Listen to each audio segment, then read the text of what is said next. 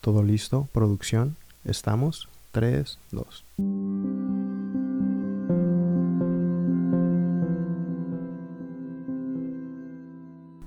Hola, calma escuchas, ¿cómo están? Yo soy Edson Basso y el tema de hoy es las mentiras. Gracias a todos los que votaron en Instagram Stories. Recuerden que pueden seguirme por ahí si quieren, son libres o no tanto. Estoy como arroba Edson Basso. Y me llamó la atención un mensaje que me mandaron que decía que hablara un poco acerca de alguien que no le gustan las mentiras y como quiera miente. Como que todos estamos familiarizados con las mentiras, ¿no? Nos han mentido, hemos mentido, porque es un proceso más común de lo que nos gustaría. Pero bueno, vamos a empezar con la paradoja que existe entre qué es verdad y qué es mentira. Hay un psiquiatra, psicoanalista muy famoso, llamado Jacques Lacan, que en una de sus clases menciona que él siempre dice la verdad. Y después agrega que la verdad parcial, obviamente. Porque decir la verdad completa resulta materialmente imposible, ¿no?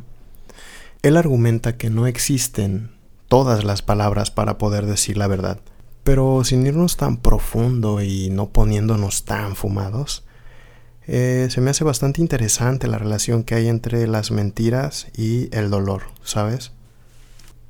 Es decir, cómo las mentiras pueden causar un dolor importante en los demás. Hay una frase en una canción que dice, mentiras son dolor. Y si nos vamos a lo práctico de, de esta frase, Podríamos interpretarlo como cuando, por ejemplo, alguien te dice te quiero y es incongruente con su actuar. ¿Sí me explico? Es decir, las palabras no, no están correlacionadas con, con la acción del otro. ¿O qué me dicen de la relación que hay, incluso de las mentiras y el placer? Porque es un juego, ¿no? Entre el esclavo y el maestro, el mentiroso y el receptor, Incluso para Byung-Chul Han en la Sociedad de la Transparencia nos habla un poco acerca de, de este juego de poseer toda la información del otro. Esto implicaría la aniquilación de la seducción, es decir, la muerte del eros. Solo la ambigüedad y la ambivalencia, los secretos y los enigmas aumentan la tensión erótica. Se estima que el ser humano puede decir de en promedio 20, 20 mentiras al día, hasta 200, ¿no?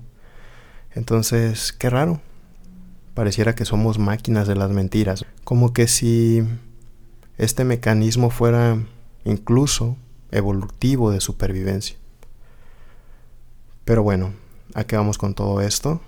En conclusión, podemos decir que respeta a la gente que te ama, respétate a ti, sé congruente, trata de ser congruente aunque no existan palabras suficientes para decir la verdad completa, procura procura ser congruente con tus palabras y tu accionar.